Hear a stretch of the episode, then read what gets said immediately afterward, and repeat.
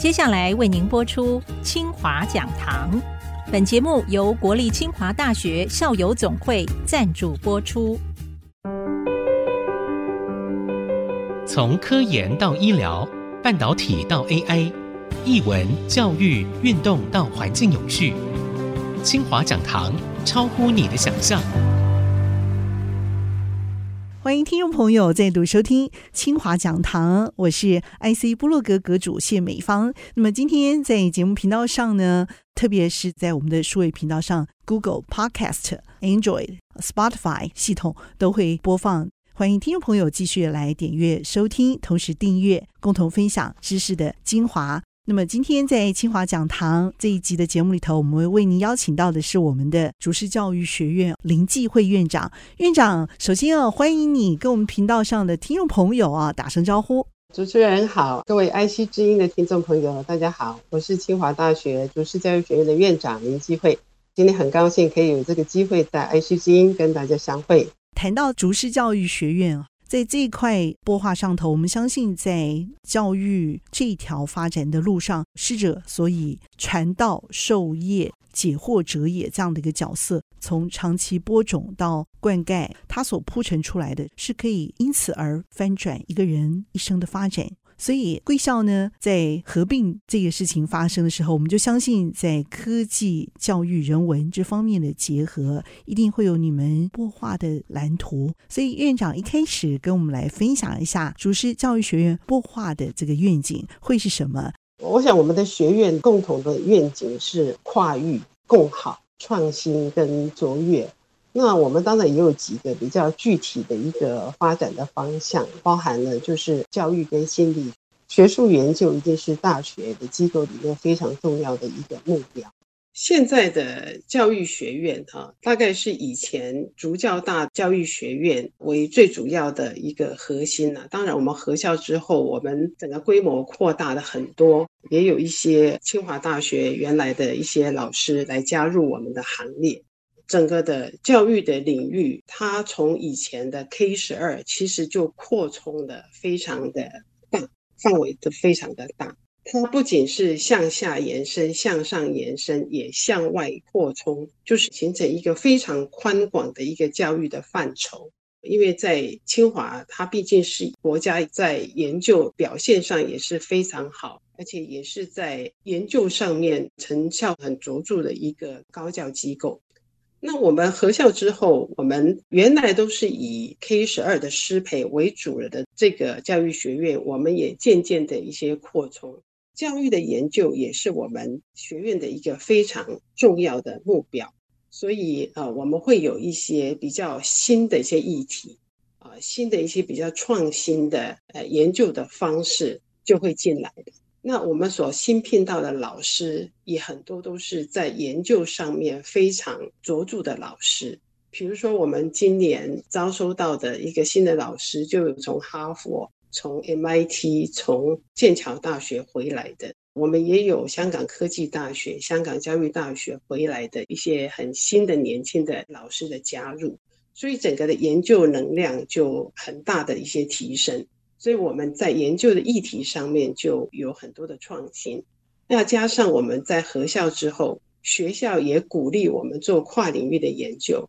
所以也提供研究经费，鼓励每一个学院跟我们的教育学院跟艺术学院来合作。当然，我们师培，我们还是兼顾到我们以前的一个传统的使命，很重要的教育学院里面，我们也包含了一个 K 到十二的一个师资培育。那以前竹教大可能没有宗教，清华大学它是没有教幼教特教。我们合校之后，我们整个 K 十二的一个师资培育是非常完整的。我们从 K 幼儿园幼教到小教、国中、高中特教，我们是完整的一个教育师资培育是非常非常完整。为了就是呃十二年国教所有需要的一个师资，我们都预备了。那配合二零三零年的国家的双语政策，其实我们现在也正在培养一些可以用双语来教学的老师。目前台湾培养双语的 K 十二的师资里面，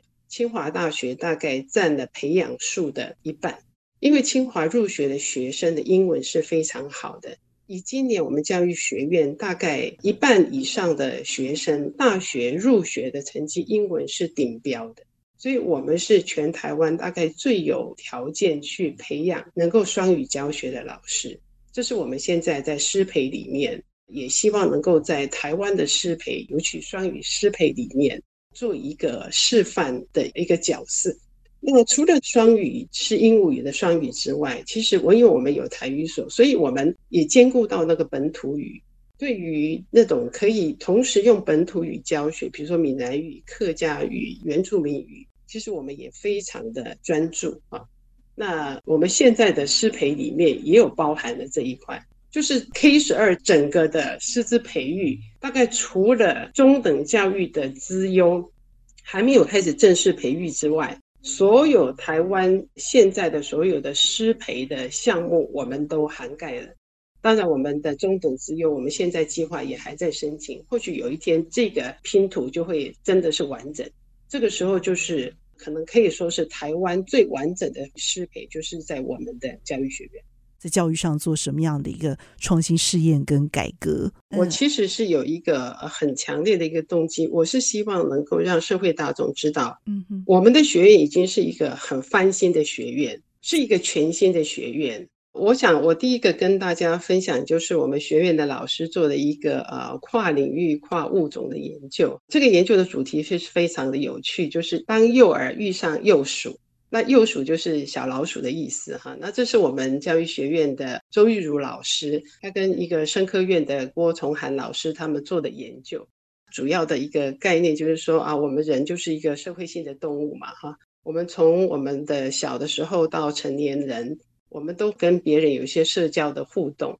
然后我们在社交互动里面就会形成一些社会的阶层。所以，我们如果观察一个幼儿，一个小朋友。那他在幼儿园里面，我们就会发现说，有一些小孩，他自然而然就会成为一个团体中的一个小领袖，即使老师没有叫他说当小班长，他就是会发号施令。然后呢，他就决定我们要玩什么，那我们怎么玩。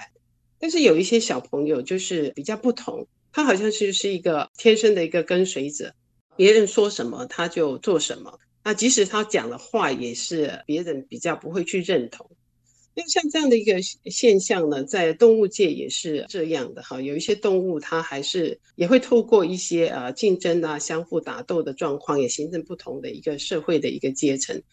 所以我们也发现说，动物跟人类社会阶层都会影响到我们社交的互动的行为。那这样也会造成不同发展的一些结果。那这样的议题，其实在社会科学里面，或者是在生命科学里面都很重要。但是就没有人去做这种跨物种的一个整合性的探讨。那我们现在就是在教育学院里面，我们就老师有开始在做这种教育的一个跨领域的一些探讨。以这个研究来讲的话，就是一方面在生物科学这方面的老师们，他们在进行一些幼鼠的行为的模式的研究，然后我们教育学院的老师呢，我们就做一些幼儿的行为的评估。那我们就去比较，就是说，比如说幼儿跟幼鼠之间，他们行为的一些相似跟差异的地方。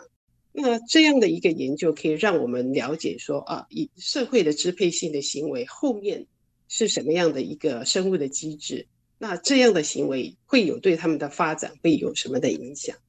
现在这个研究已经登上了一个指标性的一个国际的期刊了。那对于教育领域而言，这就是一个比较突破性的研究。那这样的研究可以让我们的幼儿的研究的发展可以注入不同的观点，也会为我们的幼儿教育带来新的启发。另外一个研究，这个研究也可能是大家也会有兴趣的。这又是什么样的一个新的研究案例内容呢？我们教育学院有一个教育与心智科学的研究中心，哈，那我们这个研究中心是跟以色列的一个法海大学的一个支付优异研究中心，我们有进行一些合作。那么以色列的华海大学教育学院，他们在那个心智研究做的已经是非常成熟的哈，所以跟我们合作的是他们的教育学院的院长。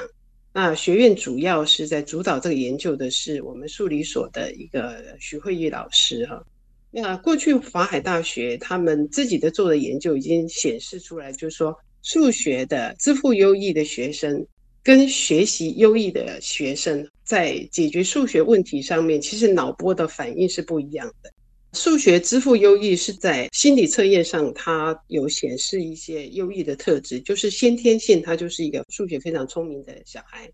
那学习优异啊，就是指的是说他的数学成绩很好，所以学习优异它不见得是资赋优异啊，那资赋优异也不见得是学习优异，这是两个资优的一个类别。那我们推动这个计划的主要目的是希望，就是说，我们也了解我们台湾的数学资优学生跟数学学优的学生，他们的一些潜在的特质是什么，然后可以把研究的结果回馈到个别的老师跟学生的学习跟老师的教学上面。这样的话，就是也可以让我们去培养更好的在数学上面表现的一些学生。也可以让我们有呃数学资赋优异的学生，可以把他的这些潜质哈都能够表现出来。那除此之外，我们也比较这两国资优的或是高中生的情况哈。那我想社会大众可能会很有兴趣，因为我们也比较了大概一百六十五个台湾的高中生，然后来比较呃以色列的学生跟台湾的学生的差异。我想大家很好奇哈，其实在数学函数上面。以色列的学生是比我们台湾的学生好，但是在几何上面呢，台湾的学生就远远的高于以色列的学生。在数学洞察力上面呢，那我们这两国的学生是差不多的。那许慧仪老师他们的研究还发现，就是说，其实台湾的学生数学学不好的学生，其实相较于以色列是比较少的。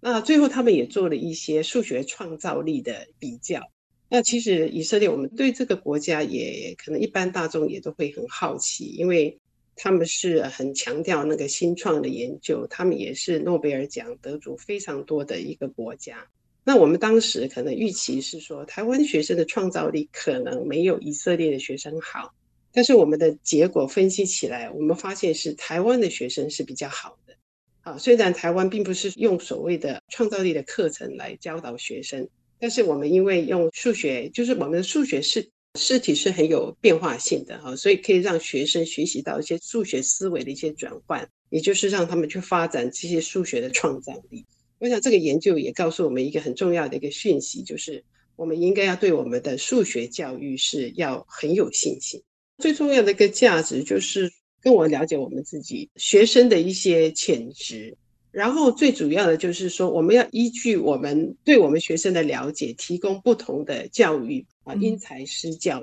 我想还是要回到这种以学生为主的这个教育的模式。我们了解学生的一些特质，然后针对他们的特质提供最适切的教育，我们才可以把学生基本的一些所有的潜力可以做最大的发挥。我想这个是是所有的教育的研究的一个很重要的一个目的。新竹在竹师教育学院擘画方向上，还有目前扮演的这个主力角色上，因为跟我们原来的理工这样的一个结合之后，也有了往脑知识跨领域因素的擘画，而更加的跨领域创新。那线上和您分享的是我们的清华大学竹师教育学院的林继慧院长。非常的谢谢院长分享，我们先休息片刻，稍后呢再回到清华讲堂。非常谢谢院长，好，谢谢。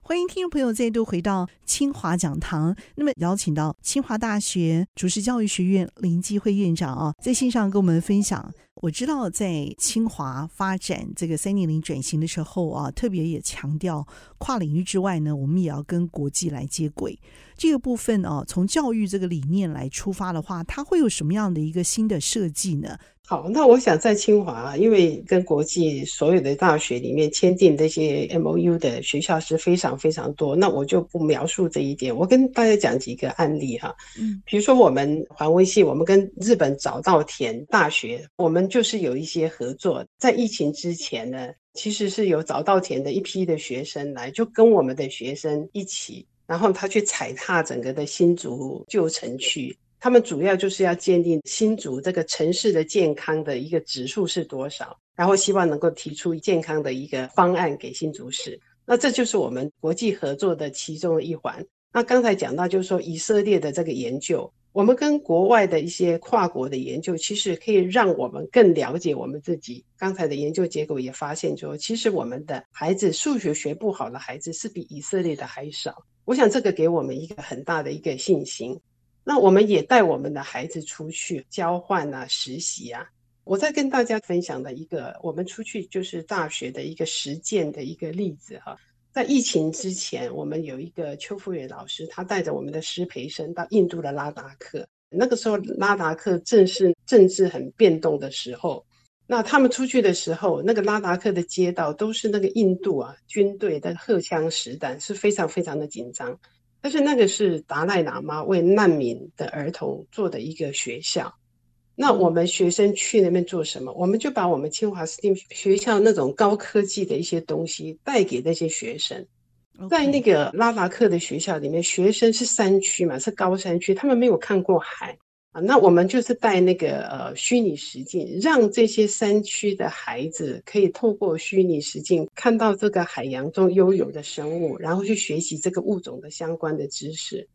我觉得这个是非常美的一件事情，这是我们跨出去，而且我们有能量去给别人。那我跟大家分享一下，就是说其中有一个孩子他回来之后呢，他写了一个心得哈，那个心得大概是这样，我也非常感动。他就说。呃，我要离开拉达克的那一天，那有一个小女生就拉住我的手，就说 “You come tomorrow”。那学生的反应是说，他跟他说 “sorry”，但是他讲了一句话，他就说要对着那样的笑容说 “no”，是比克服喜马拉雅山的高山症还要不容易。那个女孩子又不放弃，她继续追问说 “Next week”。嗯，我们这个学生就跟他承诺说 “Maybe next summer”。所以他第二年他还想要再去，就是对他的这样的一个承诺。我我觉得这样的一个国际化是对我们的学生来讲，虽然是我们是给一个教学、给出关怀的人，但是对我们的学生来讲，他是收获满满的，因为他在那边看到以前在台湾没有办法看到的一个国际的一个头版头条的现场，看到了难民，看到喜马拉雅山，看到一个没有光害的一个银河夜空。我觉得这个对我们学生很大的一个刺激。那我在推动这个国际化一个最重要的一个使命，我希望他们打开束缚，心理跟那个地理的这个疆界，然后我们推他一把。我们在一个课程里面，一个 program 里面去替他们去安排这样的一个机会。他们回来以后，他们就会珍惜所有。他们看到外面的世界之后，他们就会有不同的眼光。来看到他们现在在台湾所处的环境，也会更珍惜他们所有的一切。我们在师资培育上既有的优势呢，已经是扮演国家重要的 K 十二教育师资的培力来源主力之一哦。此外呢，我们也在跨领域和创新的脑科学跨域的教学案例上呢，也加入了新的核心的精神，具有与时俱进的内涵啊。那在实验开创性的这个教育精神上，在师资培力其他的创新，是不是也有一些新的突破跟发现？除了体制内教育 K 十二的师资培育之外，还有一个非常重要的特色，就是我们的华德福教育。大家知道，二零一四年国家的实验教育三法公布之后，有很多的学校就转型成为华德福的学校。台湾也新设了很多的华德福学校。我们就是台湾在大学里面从事华德福教育最重要的一个学校哈。那我们为华德福的学校培养了非常多的师资。那我们也协助很多的新设的这个华德福学校一些老师的一些成长啊，家长社群的一些发展。我们也分享很多我们跟德国的一些资源给这些学校。那最近我们也协助了新竹市成立的华德福非营利的幼稚园。这个就是在今年九月十四号，那时候蔡英文总统也来视察这个幼稚园。啊，小英总统在致辞的时候特别提到说，当年他去慈心就被华德福的教育感动到。那有些人可能会知道，就是说慈心是台湾华德福非常指标性的学校。那小英总统看到华德福教育在新竹也开花结果，就非常的感动哈。他就说，他心中最大的期望就是能够提供我们的国民，呃，非常优质平价的教育。那华德福就是他心中的典范。我们的华德福的教育，我们是为他培育师资。那事实上，我们更多的是把华德福的理念就融入到我们体制内的师资培育啊。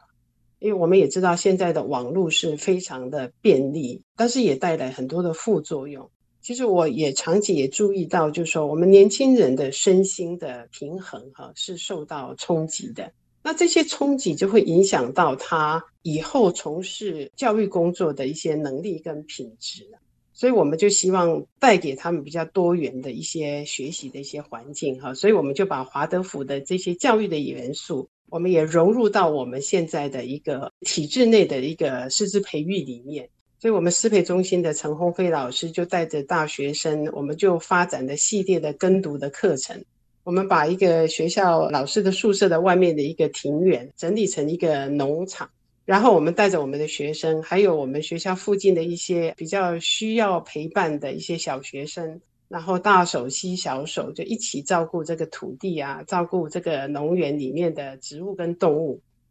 啊，当然，他们也一方面就学习大自然的一些相关的一些知识，更重要就是说，他们跟土地、跟动植物，啊，透过这个整地啊、种菜啊、哈，照顾鸡鸭鹅啊、火鸡啊、小猫小狗、捡鸡蛋啊，啊，一起煮一起吃，像个温馨的大家庭。那我自己看的都很感动，我也曾经跟他们一起在那边劳动，一起耕作过啊。那这学期有有一个新的学生加入，那我很希望能够有机会跟大家念一下这个学期这个同学他写的这个课程的心得啊。哇，太好了！他是这样说的，他就说：“我从小生长在都市，很少接触大自然。我活了十八年，第一次亲自下田除草、抓鸡、摸鹅、藏植物，真的很难想象在新竹市区有这样的一块小天地。”而说今天让我最后悔的一件事就是穿短裤了，看看我红彤彤的脚，大概是被蚊子吸干了一半的血了。但是由于所有的事物都太新鲜了，连发痒的烦躁感都被抛到九霄云外。被关在教室这么多年，今天是真正让我感受到自我探索的时刻。毕竟在这个之前，我从来没有想到我最珍贵的学习经验是什么。也听到大家对事情不同的观点，真的就像一个大家庭。再来一件让我自己超级意外的是绿豆粥。我是个爱挑食的小孩，在家里从来没有碰过一口粥。但是不知道是太累还是太饿的关系，还是农园温暖的一个氛围，让我一口接一口的把点心吃完。或许未来我不再排斥吃粥。我从中衍生出来，体会到的是，有些东西其实没有想象的糟。跨出那一步，再次尝试，或许有不一样的结果。一直期望自己跨出舒适圈，这绝对是第一步。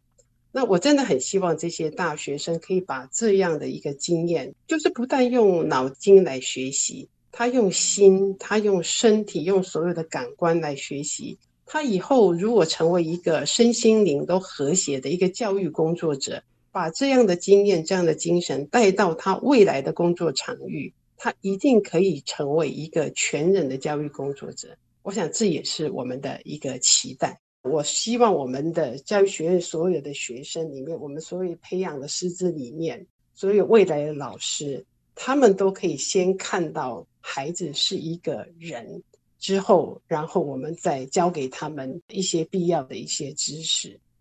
我获得到在教学里面、教育里面，作为一个老师，我得到非常非常大的一些回馈跟支持。啊，从学生里面的一些回馈哈，我跟大家分享一个我最让我感动的是，我有一个硕士的一个学生，他是一个小学的一个校长。那当当时他有一天他就打电话给我，那个时候他还在做他的论文，他有天就打电话给我说啊，老师对不起，我现在的论文都还没有着落哈，那 delay 了很多的时间，我就说没有关系，我知道你们在职的老师都很忙，那你可以的时候你就来跟老师讨论。他就说我很忙，因为我去考的那个校长，好，那我就说啊，那很好啊，他就说呃，我我也考上了。那我就说哦，那你第一次就考上了，你真的是非常的厉害啊。那他就跟我说了一句话，他就说，因为我跟老师学习，跟老师做研究，老师给我很大的能量，让我可以面对所有的挑战。我我觉得这一个是很多年前一个学生给我的一个回馈，那我一直把这个回馈放在我的心里。我觉得我们就是要给学生力量，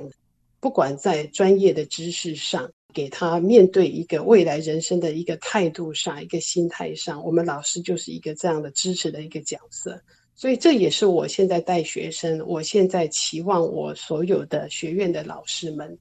啊、我我想我们学院里面有非常非常很多的老师，他们的故事是比我精彩是更多的。那就是这样作为一个老师的一个心智，一直走下去。虽然现在时代就是变化很多，哈，我们也知道外面的一个挑战是越来越大。但是我们还是能够维持那种我们最最初的对于这个呃这个教职的一个这样的一个起初的一个爱心在我们的里面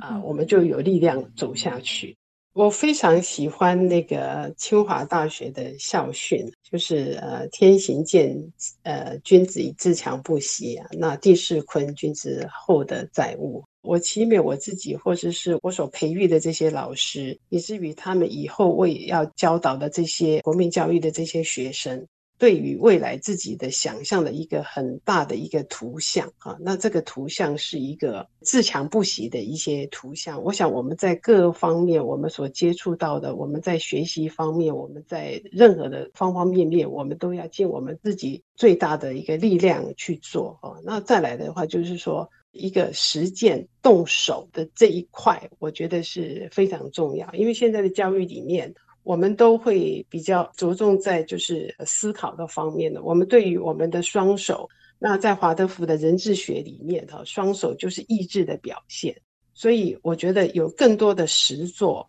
那让这些学生更多的接触这大自然，走出去，扩展他们的国际视野。我想这就是天行健，自强不息。然后也让所有的孩子、所有的师生，我们都能够落实大学，就是一个社会责任的一个实践。就像学生，他虽然是一个小小的经历，他尝试着开始吃那一口粥，那我觉得这就是一个开始。我们总是要去突破我们原来的一个小小的一个框架，走出去，然后我们去动手。我觉得这是我对我自己的期望，我也是对我们学院所有的师生的一个期望。教育发展很重要的一个核心精神，就是要打开我们学习的框架，也接受创新的可能性，懂得做正确的选择和判断。今天线上非常的谢谢我们的林继辉院长精彩的分享，谢谢院长，谢谢大家，谢谢美方，谢谢大家，谢谢听众朋友您共同的参与，清华讲堂，我们下次见，拜拜。